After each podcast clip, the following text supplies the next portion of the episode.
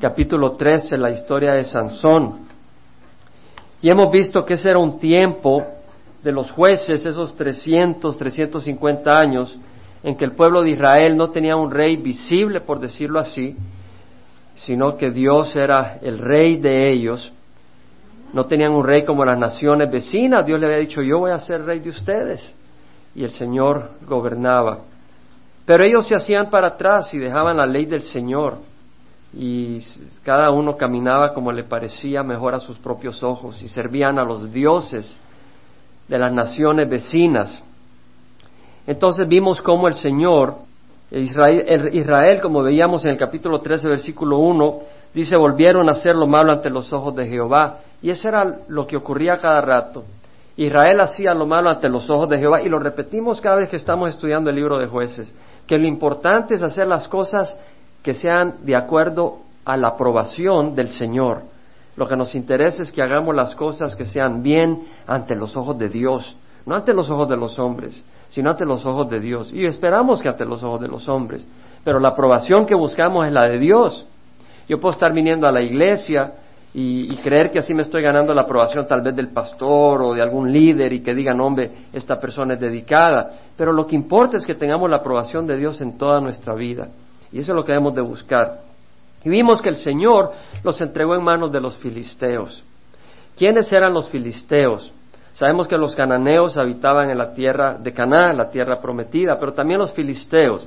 Los filisteos habían eh, viajado de Creta, una de las islas de Grecia que está en el Mediterráneo, al sur del continente europeo, en el mar Mediterráneo. Ellos habían viajado y se habían establecido en la tierra de Canaán, en la tierra que se, conoce, se conoció también como Palestina, en el tiempo de Abraham, en el tiempo de los patriarcas. Y luego también antes de Moisés habían entrado y destruyeron a los habitantes de Gaza y ellos se establecieron ahí. Y posteriormente, unos 75 años antes de Sansón, ellos emigraron en mayor cantidad y se establecieron en la costa, en la costa mediterránea, de Jopa, desde el área de Jopa hasta el sur, 80 kilómetros al área de Gaza. Entonces era una franja de 80 kilómetros de largo en la costa mediterránea y 20 kilómetros de ancho hacia el interior de la tierra eh, de Canaán. Y los filisteos pues ahí se establecieron y fundaron cinco ciudades estratégicas, Gaza, Ascalón, Asdod, Gad y Ecrón. Y estaban organizados políticamente, era un pueblo fuerte, eran forjadores de armas de hierro, trabajaban el hierro, lo fundían y habían hecho eh, espadas, eh, escudos, y pues era, una, era un pueblo fuerte. Y su dios nacional era Dagón. La imagen de él tenía el cuerpo de un pez, la cola de un pez y el torso y la cabeza de un hombre. Y era supuestamente el papá, el padre del dios Baal, dios de la agricultura. Entonces estaba asociado con la agricultura, con la fertilidad, como tenía un cuerpo de pez, estaba asociado con el agua que trae vida, que trae progreso en la agricultura que es tan esencial para la vida. Entonces era el Dios que era adorado. Vemos entonces que el Señor, lo habíamos estudiado cuando estudiamos el capítulo 13, entregó a Israel en mano de los filisteos y así hacía cada vez que el pueblo de Israel se alejaba de Dios. El Señor los entregaba en mano de los filisteos y después leímos que el Señor se le apareció a la mujer de Manoah y le dijo, tú eres estéril y vas a concebir a un hijo y ha sido escogido para que Él libere a Israel de la opresión de los filisteos. Entonces vemos acá de que el Señor los llama, el Señor los lleva a la tierra prometida, el Señor los entrega en mano de los filisteos, el Señor se le aparece a través del ángel del Señor a la mujer de Manoa para traer la buena noticia, para, es decir, lo que estamos viendo es el plan del Señor. Dice, el Señor anuncia el nacimiento y el propósito de Sansón. Y estudiamos dos domingos antes que cada uno de nosotros tiene un propósito. Dios tiene un propósito para nuestras vidas, no somos uno más. Tú tal vez crees que porque estamos en este salón habremos eh, tantas personas, 40, 50, 60, las que sean, y tú dices, bueno, soy un número. No, Dios tiene un plan personal para ti. Dios tiene un lugar a donde tú estés el día de hoy, a esta hora. Puede que sea este lugar, puede que no, no sé. Pero Dios tiene un lugar para ti en cada momento. Dios tiene un plan para tu vida, un propósito. Y es importante saber cuál es ese propósito, porque si no, no vamos a, a ser felices, no vamos a gozarnos ni cumplir el propósito para el cual hemos sido creados. Vemos que el Señor ordenó a la mujer de Manoa que se separara, que no tomara vino ni fruto de la vid y que no, no comiera ninguna cosa inmunda, que no se contaminara, que su hijo iba a ser nazareo desde el principio. Es decir, vemos de que acá está diciendo que su hijo va a ser dedicado al Señor y le dice, ¿sabes qué? Tú dedica tu vida al Señor, apártate de lo inmundo, apártate del fruto de la vid. ¿Por qué? Porque la vid representa el fermento, representa cuando tú tomas vino que está bajo una influencia externa. Y el Señor no quiere que estemos bajo influencia de licor, quiere que estemos influenciados por el Espíritu Santo. Eso es lo que el Señor quiere. No borrachos con el Espíritu Santo, sino llenos del Espíritu Santo, con control. El que está borracho no tiene ningún control. Te pones a gritar y dices que yo estoy lleno del Espíritu Santo. No, estás loco, estás descontrolado. Es decir, está lleno del Espíritu Santo, pero usa orden, porque Dios es un Dios de orden, Dios es un Dios de amor. ¿Verdad? Entonces lo que vemos es que el Señor ordena a la mujer qué hacer y, nos enseña a nosotros que si nosotros queremos que nuestros hijos caminen en los caminos del Señor, no esperes hasta que tenga 17 años, 18 años y le ofrezcas, mira, este es el camino que yo sigo, este es el camino que, escoge tú. No, desde que antes que nazca, apártate tú para los propósitos del Señor. Y desde que nace, apártelo para los propósitos del Señor. Pero lo que es interesante es que el Señor está en cargo de todo. El Señor está a cargo de todo. Dios es un Dios de control. De hecho, el Señor, a través de Pedro, dijo, cuando Pedro dio su discurso en Pentecostés, estamos estudiando el libro de Hechos, los miércoles, Pedro dijo de que Jesús había sido entregado de acuerdo al plan predeterminado de Dios y de acuerdo a su conocimiento. Es decir, Jesús no fue entregado por sorpresa, era el plan de Dios que Jesús fuera entregado. Y luego dijo, y que ustedes lo crucificaron a través de manos de impíos. Pero el punto es de que Jesús fue entregado en la cruz, ese era el plan de Dios. Dios había escogido ese plan. No quiere decir que había forzado a las personas que lo crucificaran. Dios conoce el corazón del hombre y Dios le dio la oportunidad al hombre que manifestara su maldad, estableciendo un plan donde iba a mostrar su amor. Entonces Dios es soberano y Dios actúa y nos da libertad. Y dentro de nuestra libertad Él es soberano. Pero el Señor está en total control. En Isaías 14:24 leemos que dice, ha jurado Jehová de los ejércitos diciendo, ciertamente tal como lo había pensado, así ha sucedido, tal como lo había planeado, así se cumplirá. Lo que Dios dice va a suceder. Y lo estamos viendo en Medio Oriente. Lo estamos viendo en la situación de Irak. ¿Verdad? Eh, hemos compartido de que Ezequiel cuando profetiza que Rusia va a venir con Persia, es decir, Irán, con Turquía, con Libia, con Etiopía, Saudi Arabia no se va a unir, sino que va a decir, así que vienes a traer despojos. Y sabemos que Saudi Arabia no se está uniendo en contra de Israel, está manteniendo una posición neutral. Pero vemos que Irak no es mencionada ni Siria, enemigos de Israel, no son mencionados, pero Rusia es enemiga de Israel. De hecho, ha querido ayudar a Irak. Y, sin embargo, vemos de que Irak no es mencionada y, eso no tenía sentido, porque si Rusia iba a venir a atacar a Israel, pensamos que Irak vendría. Pero ahora estamos viendo que en nuestros ojos está cumpliendo profecía. Es decir, el Señor está removiendo a Irak como un enemigo de Israel. ¿Qué está haciendo? Primero está cambiando el liderazgo, está cambiando el gobierno de Irak. Y segundo, el Señor ha dicho que va a destruir Babilonia. No lo digo yo.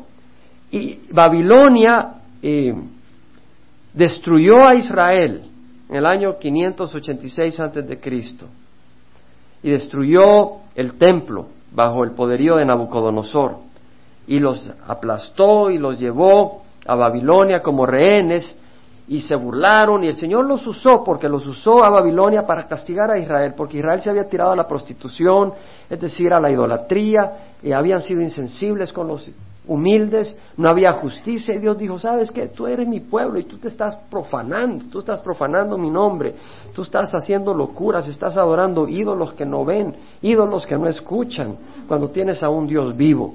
Y no querían escuchar y eran necios y eran injustos. Y el Señor dijo, ¿sabes qué? Te tengo que disciplinar. Y el Señor mandó a Babilonia y dijo que Babilonia iba a ser su instrumento escogido. Pero también le dijo a Babilonia, ¿sabes qué? Lo has hecho con ganas, lo has hecho con saña, te has descargado más allá de lo que yo he querido y te has descargado con mi pueblo y has tocado mi pueblo más allá y vendrá juicio contra ti. Y el juicio de Dios va a venir. En Isaías, capítulo 46, rápidamente. Versículo 9 dice, yo soy Dios y no hay otro, yo soy Dios y no hay ninguno como yo, que declaro el fin desde el principio y desde la antigüedad lo que no ha sido hecho. El Señor declara lo que no ha ocurrido desde antes que ocurra. El Señor dijo que Israel iba a regresar en los últimos días a su tierra. Y ha ocurrido. El Señor habla de que va a venir un anticristo, que va a establecer paz entre los palestinos y los judíos. Y sabemos que está ocurriendo. Primero que hay animosidad entre los palestinos y los judíos. Y ahora pues que hay una necesidad de un hombre carismático que traiga paz y sabemos que va a ocurrir. Y dice, declaro el fin desde el principio, desde la antigüedad, lo que no ha sido hecho. Yo digo, mi propósito será establecido y todo lo que quiero realizaré. Dios está en control, hermanos. Dios está en control en tu vida. ¿Tú crees que no? Ayer, casi Ryan se queda viuda antes de casarse. Nos pasamos el carro, la luz roja con mi hija. Y yo digo, hija, ¿qué pasó? Y y se ríe, le digo, no te rías, casi nos matan por mi culpa, le digo. Y tanta cosa en mi mente a veces, realmente. Pero, ¿sabes qué? No está, Dios está en control. Dios está en control. No hay nada que ocurra sin el permiso de Dios. Yo me puse a pensar, porque después me pasé, pasé, no me pasé, sino en otros semáforos veía carros que venían y la situación en que yo me pasé el semáforo y dije, ¿por qué no me chocaron? Y a la misericordia del Señor. Ya nadie de ustedes se va a sentar en mi carro, yo sé. Pero Dios está en control. Si te sientas en mi carro, en los milagros de Dios te van a llevar a, salvo a tu casa. Dios está en control, en control absoluto, en las circunstancias de nuestras vidas. Es más, son el plan de Dios. Son el plan de Dios, aunque no te gusta. Cantábamos Préame con tu fuego de amor. No sé si me gusta cantar esa canción. Me encanta la alabanza, pero ¿sabes lo que estás cantando? Oh, por supuesto que si son tacos y, y cariñitos está bien, pero ¿has probado el fuego del Señor? Yo no sé si me gusta cantar eso, pero lo necesitamos. Yo no dije si me voy a someter al fuego del Señor, porque así me voy a someter. Yo estoy diciendo, ¿te gusta someterte al fuego? El fuego destruye, el fuego quema, y el fuego quema lo que no sirve, el fuego quema la paja, y el Señor dice que prueba a sus hijos con fuego, y es bueno, y es necesario. Dios está en el plan de trabajar en nuestras vidas. Dios está en el plan completo y tiene un control completo y Él está trabajando en nuestras vidas y Él es fiel y Él va a cumplir lo que se ha propuesto. Tiene un plan para tu vida. Él no se ha olvidado de ti. Aunque no entiendas, no busques entenderlo. A veces queremos entenderlo, no busques entenderlo. Entiende una cosa, que Dios te ama. Y segundo, que Dios tiene un plan para tu vida. Podemos entender eso. Y vemos acá, en el capítulo 51 de Jeremías, qué interesante que Babilonia no ha dejado de existir en una manera pacífica. Porque Babilonia podía haber dejado de existir de una manera pacífica. Podía haber dejado de existir y luego popularse con otra gente, otra raza, lo que fuera, y...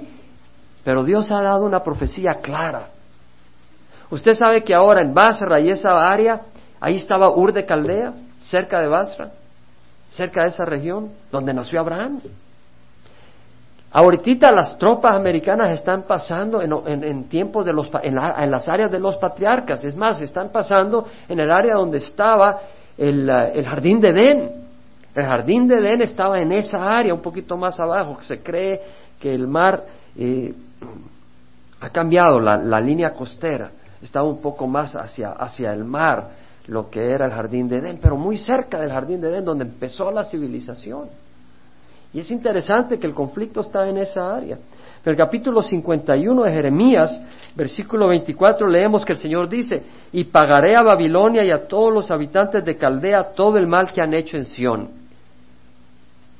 Irak tiene una animosidad contra Israel, un odio contra Israel.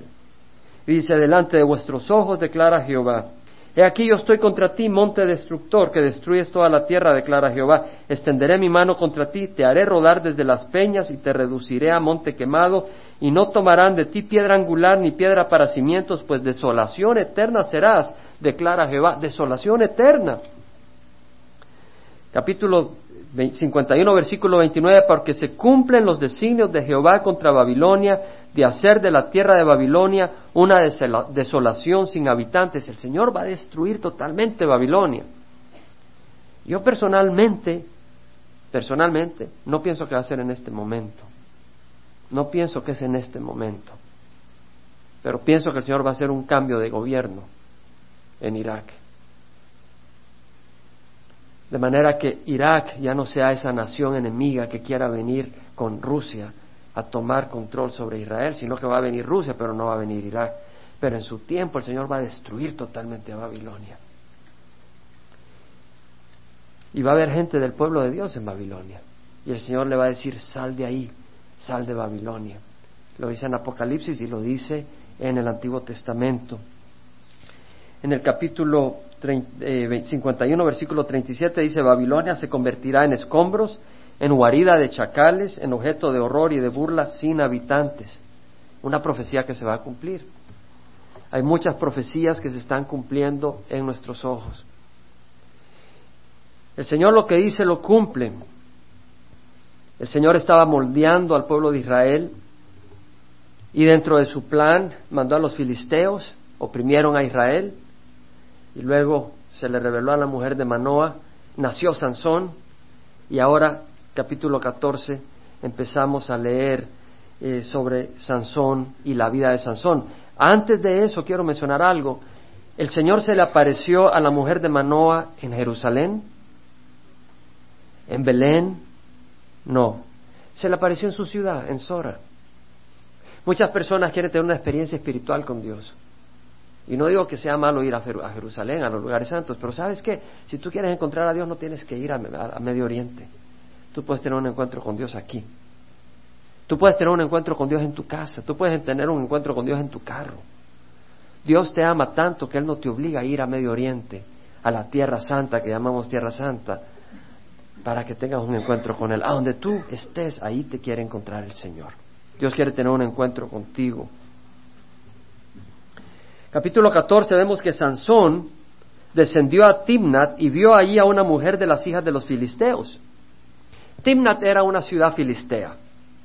Y cuando regresó se lo contó a su padre y a su madre diciendo, vi en Timnat a una mujer de las hijas de los filisteos, ahora pues tomádmela por mujer. Le respondieron su padre y su madre, ¿no hay mujer entre las hijas de tus parientes o entre todo nuestro pueblo para que vayas a tomar mujer de los filisteos incircuncisos? Pero Sansón dijo a su padre, tómala para mí porque ella me agrada. La traducción literal es, ella es perfecta a mis ojos. Me hace palpitar mi corazón como papa frita. Se me va el aire. Se me cae la quijada. Me paso el semáforo en rojo. El problema, si te das cuenta, capítulo 14, versículo 1, ¿qué dice? Sansón subió a Timna ¿Verdad que así dice? ¿Qué dice? Descendió. ¿Sabes qué? Cada vez que tú vas a la tierra de los filisteos estás descendiendo. ¿Qué tenía que hacer él en la tierra de los filisteos? Él le pertenecía al pueblo de Dios. Él era nazareo, separado para los propósitos de Dios. ¿Qué tenía que ir a hacer a la tierra de los filisteos? ¿Qué es lo que iba a ver en la tierra de los filisteos? ¿A los judíos? No, iba a ver a las filisteas. ¿Cierto? Dice ahí que descendió a Timnat y vio. Es decir, es como aquel que dice, ¿sabes qué? Yo soy cristiano. No, pero ahí van a estar todos mis amigos de parranda, de mi juventud, y voy a ir a ver qué pasa. Estás descendiendo. ¿Qué vas a ir a hacer? Es decir, una cosa es si tú vas realmente y le dices a tu familia, ora por mí, a tus amigos, a la familia de la iglesia, ora por mí, voy a ir a este lugar. Va a haber una de orgía en esa área, pero yo voy a ir como representante del Señor a proclamar el amor del Señor, a traerlos al arrepentimiento. Y vas con ese entendimiento y con esa sabiduría. Ahora, si ahí van a estar cinco novias de tu juventud, mejor no te vayas ahí. Sé sabio. Pero lo que estoy diciendo es que si tú vas con ese propósito es distinto, porque el Señor dice que nos, no nos ha sacado del mundo, pero nos aparta del mundo. El Señor dice que no podemos tener amistad con el mundo. De hecho, en el libro de Santiago, el Señor dice, oh amas adúlteras, ¿no sabéis que la amistad del mundo es enemistad hacia Dios? No quiere decir que no seas compañero de la gente que está en el mundo, pero que no hagas un lazo con ellos. Porque ¿qué, lazo puede haber entre un hijo de Dios y un hijo de Satanás? Tú dices, wow, está llamando hijo de Satanás a mis amigos, a estos, a los otros. No te, yo no soy yo el que los llama así. El Señor dice que a los suyos vino y los suyos no le recibieron, pero a los que le recibieron les dio el derecho de ser hijos de Dios. Quiere decir de que si tú no recibes a Jesús no eres hijo de Dios. Wow, esas son palabras duras, si son duras realmente. Pero mis palabras no son esas, son las palabras del Señor. Y las palabras del Señor están dichas porque el Señor quiere que todos seamos hijos de Él. Por eso Él dice, venid a mí. Todo el que viene a mí, todo lo que el Padre me da, viene a mí. El que viene a mí de ninguna manera lo echaré afuera. El Señor quiere que vengamos a Él. Quiere que vengamos a Él. Pero acá dice, ¿no sabéis que la amistad del mundo es enemistad hacia Dios? El que quiere ser amigo del mundo se constituye enemigo de Dios. Sansón cometió un error a ir a Timnat. ¿Sabes qué? El espíritu está deseoso. El Señor dice, velad y orad para que no entréis en tentación. El espíritu está dispuesto, pero la carne es débil. ¿Quién de ustedes no tiene una carne débil? Levante la mano. En serio. ¿Verdad que tenemos una carne débil? Realmente tenemos una carne débil. Entonces, yo creo que no nos conviene ir a Timnat. No nos conviene ir a Timnat. Si tú tienes problema ah, con la pornografía, no vayas a una tienda donde venden material pornográfico. O no vayas a una tienda donde por ahí hay amistades o, o gente, o, o sea, usa la cabeza. Si tú tienes problema con el licor, no vayas a compartir a un bar si tienes problema con fulanita. ¿Me entiendes? Es decir, si tienes problema eh, con alguna persona que te llama la atención, no le lleves una Biblia y le digas, toma, y léela, tengamos, tengamos un estudio bíblico juntos.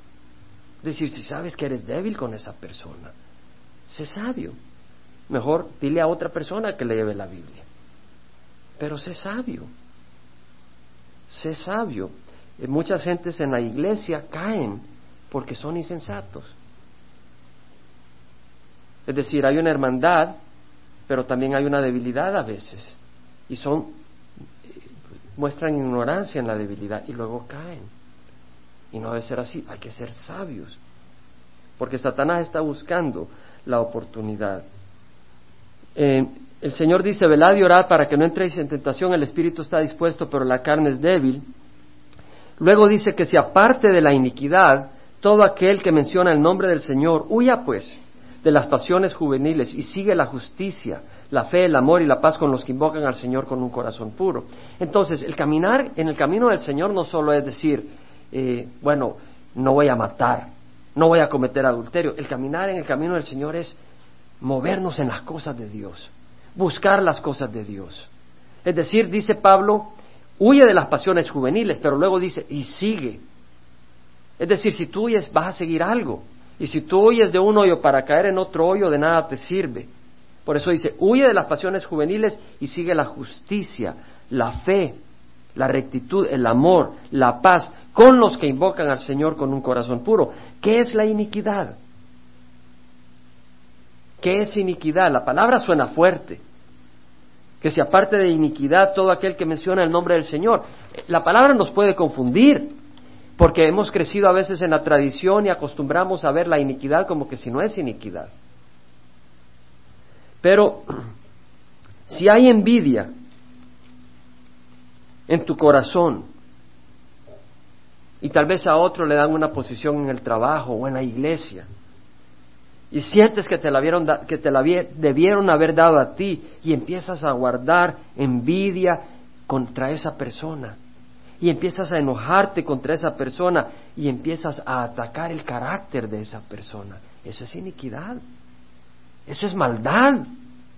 Y el Señor dice que si aparte de la iniquidad todo aquel que menciona el nombre del Señor, si eres ambicioso, o si hay arranques de celo en tu corazón y, y tal vez ah, tu mujer se viste agradable y se pinta un poco para estar agradable en la casa y tal vez cuando sale quiere estar agradable y te pones todo celoso y le hace la vida imposible porque se arregló y ¿y a dónde estuviste? ¿Y a quién volteaste a ver? ¿Y por qué hablaste con el hermano? ¿Y por qué hablaste con la otra persona? Es iniquidad, está diciendo el Señor. O a veces somos impacientes. Y somos impacientes. Y otros sufren por nuestra impaciencia. Hay iniquidad. Tal vez tú crees que la iniquidad es el defecto de Raimundo o el defecto de Jaime. Pero sabes qué? Hay iniquidad en nosotros. Y el Señor dice que nos apartemos de la iniquidad.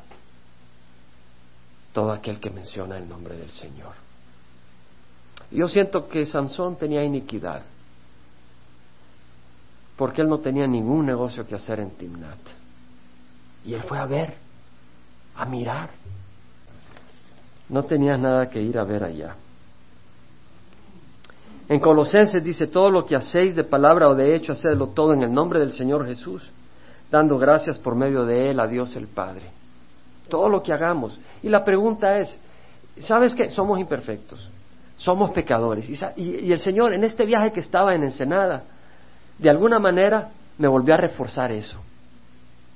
Y me da gozo cuando me refuerza eso. Me volvió a reforzar el Señor de que Él me bendice sirviéndole por su misericordia. Y que sus siervos sirven por su misericordia, no porque lo merezcamos, no porque hayamos llegado, pero sabes qué, a mí me gusta servir al Señor. Y me gusta compartir en nuestra congregación, a mí me gusta enseñar la palabra del Señor. Hayan diez, hayan cuarenta, hayan me gusta enseñar la palabra del Señor. Y me gusta ir y compartir.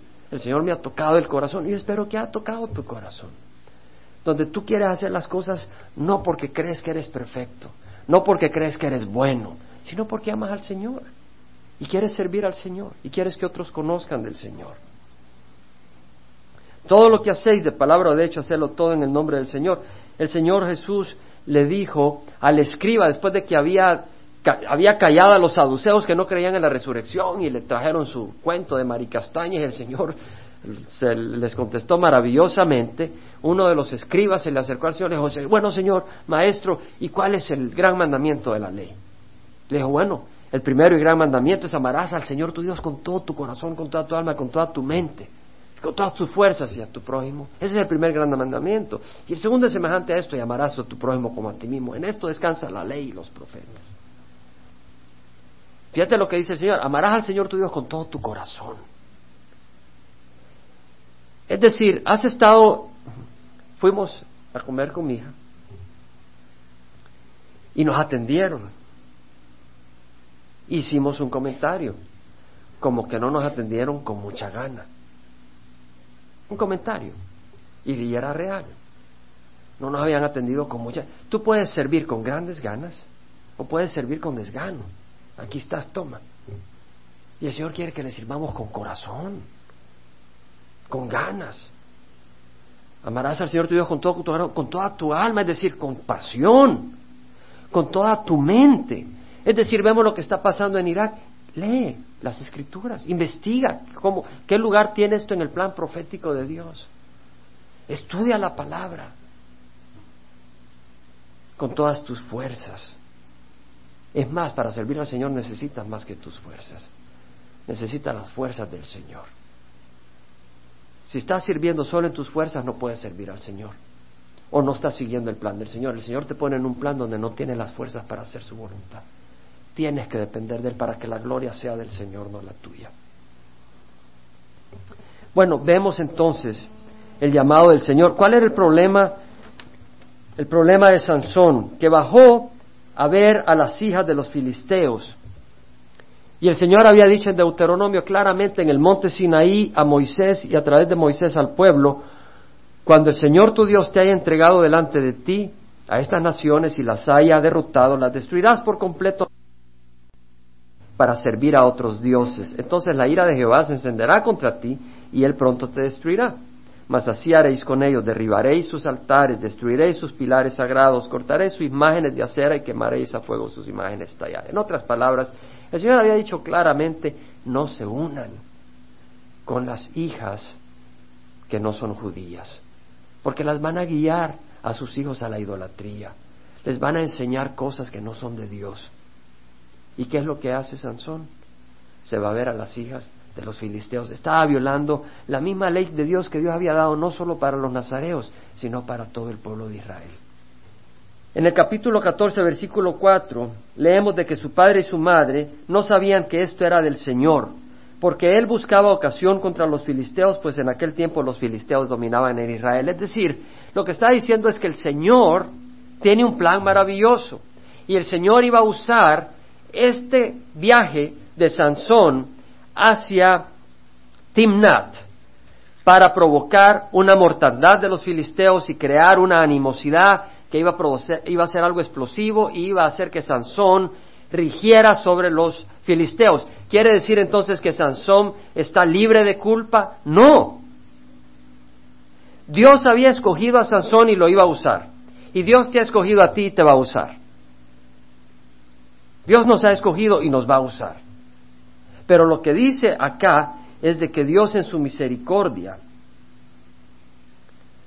a pesar de que Sansón no mostró un corazón recto, decidió usarlo. Y hacer un plan donde iba a revelar que el corazón de Sansón no era recto.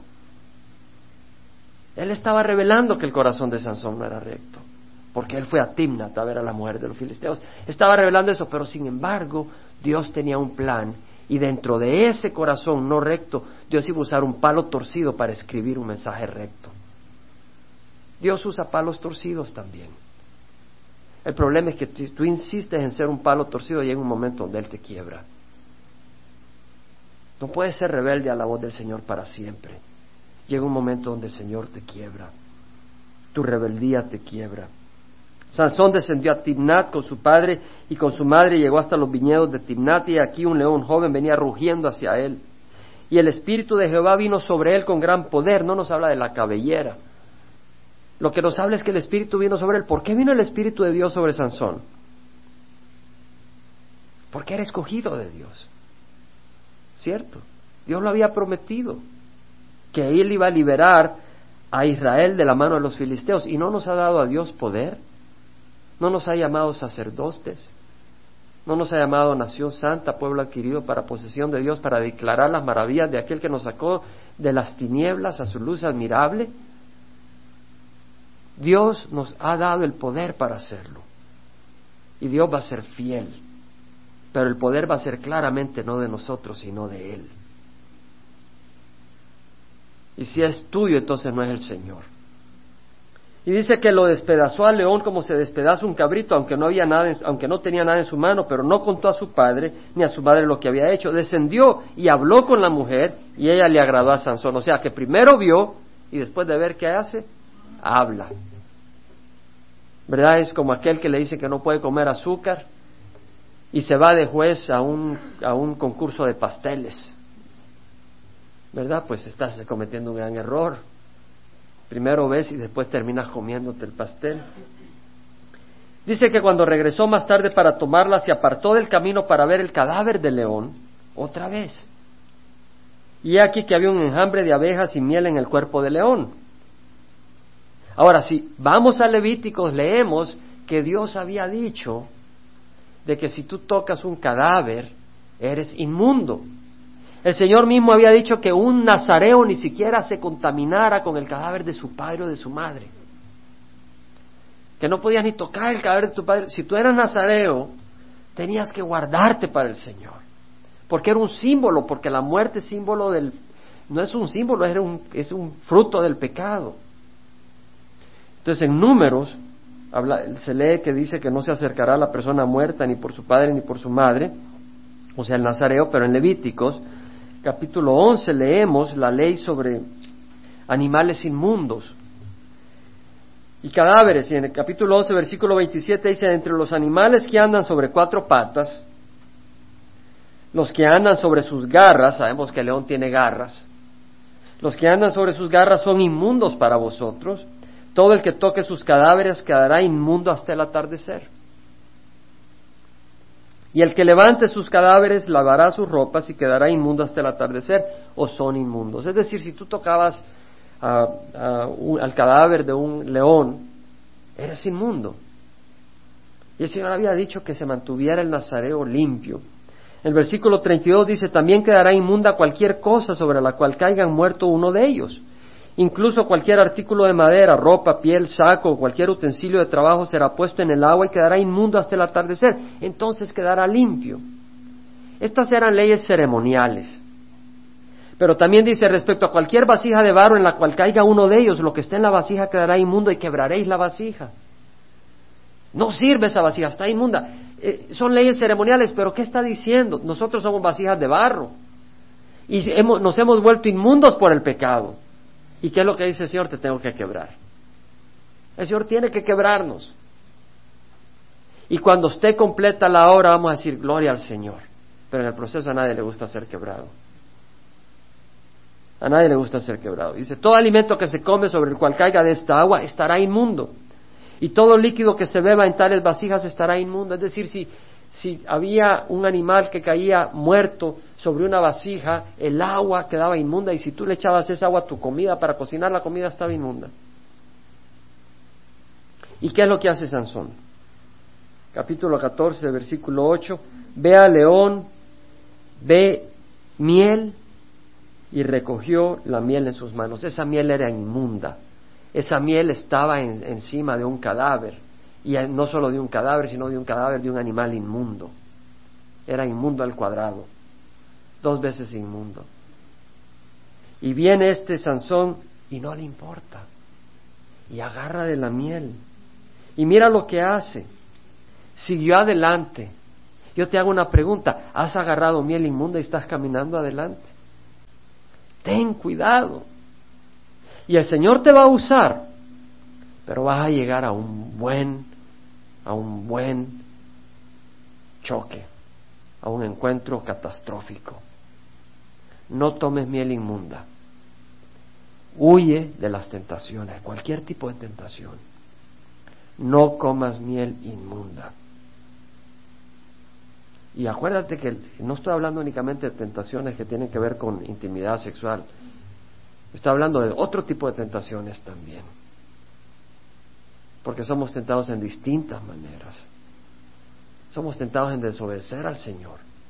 Somos tentados en buscar nuestra gloria. Somos tentados en muchas maneras. Pues él recogió la miel en sus manos y siguió adelante comiéndola mientras caminaba. Ahí estás tú caminando y estás comiendo miel inmunda. Nadie se dio cuenta que la miel es inmunda. Solo tú lo sabes, pero Dios lo sabe. Ten cuidado, tu pecado te va a alcanzar, dice la Biblia. Cuando llegó a donde estaban su padre y su madre, les dio miel. ¿Tú te das cuenta que cuando tú comes miel inmunda la compartes con otros? Y ellos comieron. Puede ser la miel de la amargura, puede ser la miel del odio, puede ser distintos tipos de miel, la miel de la rebeldía, la miel del orgullo, la miel del racismo, pero no les contó que había recogido la miel del cuerpo de león. Vamos a pararnos, hermanos. Yo veo la gracia del Señor. Dios usa a Sansón y vamos a ver cómo lo usa. Y Dios nos ha llamado a nosotros y nos va a usar por su gracia. Y nos va a usar por su gracia. Pero yo creo que el Señor nos va a usar mejor si no comemos miel inmunda. Yo creo que el Señor nos va a usar mejor si no bajamos a Timnat a ver las hijas de los filisteos. Yo creo que el Señor nos va a usar mejor si no tocamos cadáveres, cualquiera que sea. En Isaías, ¿sabes? A, mí me dio tristeza cuando estaba leyendo esto. Me dio tristeza porque ¿sabes lo que vi? Que Sansón no honraba a Dios en esos dos eventos. Sansón no honró a Dios en esos eventos. Dios había establecido que él no tocara nada inmundo. Dios había establecido de que él se, se, apartara para las cosas de Dios.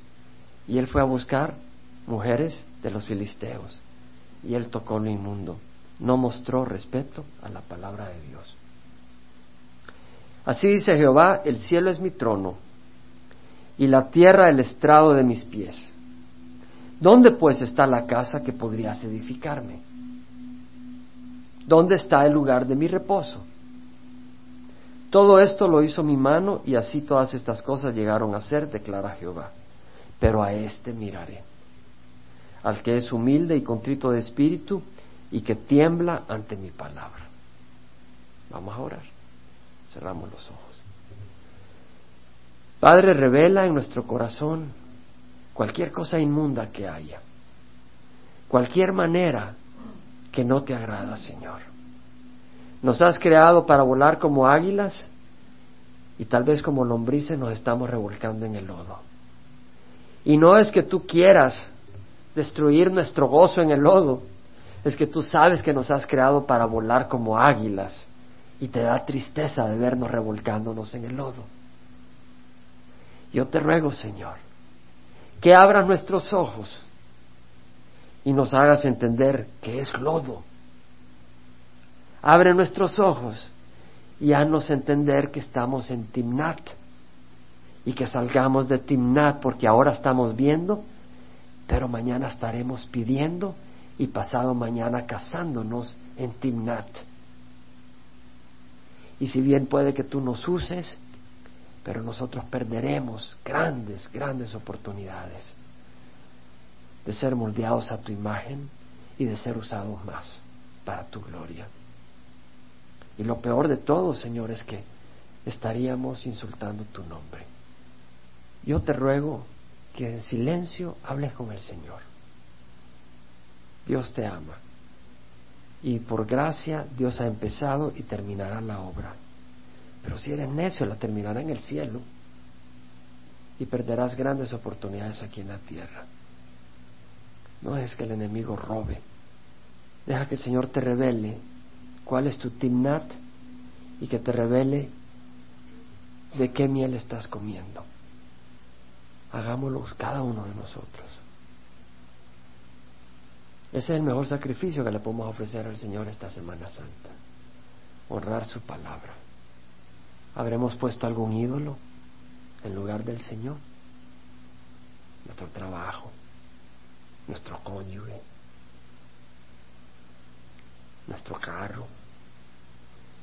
Si tú nunca has recibido a Jesús, no quiero perder la oportunidad de declarar la noticia más hermosa del universo.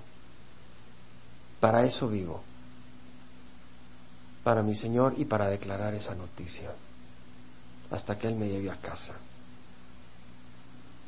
Todos somos pecadores, pero Jesús nos ama. Y si tú le pides perdón por tus pecados y crees que Jesús vive, Él entra para transformarte y hacerte un hijo del Rey de Reyes. Tú tienes que recibirlo como Señor de tu vida. Él no viene a manipularte, no viene a ser un dictador, él viene como un padre y como un rey. Y si has entendido que Él merece guiar tu vida, pídele que entre a tu corazón, ahí donde estás. Dile, Señor, perdóname, entra y cámbiame. Quiero ser tu hijo, hijo del Dios del universo. Ahí donde estás, pídeselo. Realmente Olvídate de servicios por un segundo, olvídate de ministerios y concéntrate en Jesús. No hay cosa más hermosa que Jesús. Es mi oración que el Espíritu va a darte sed por Jesús.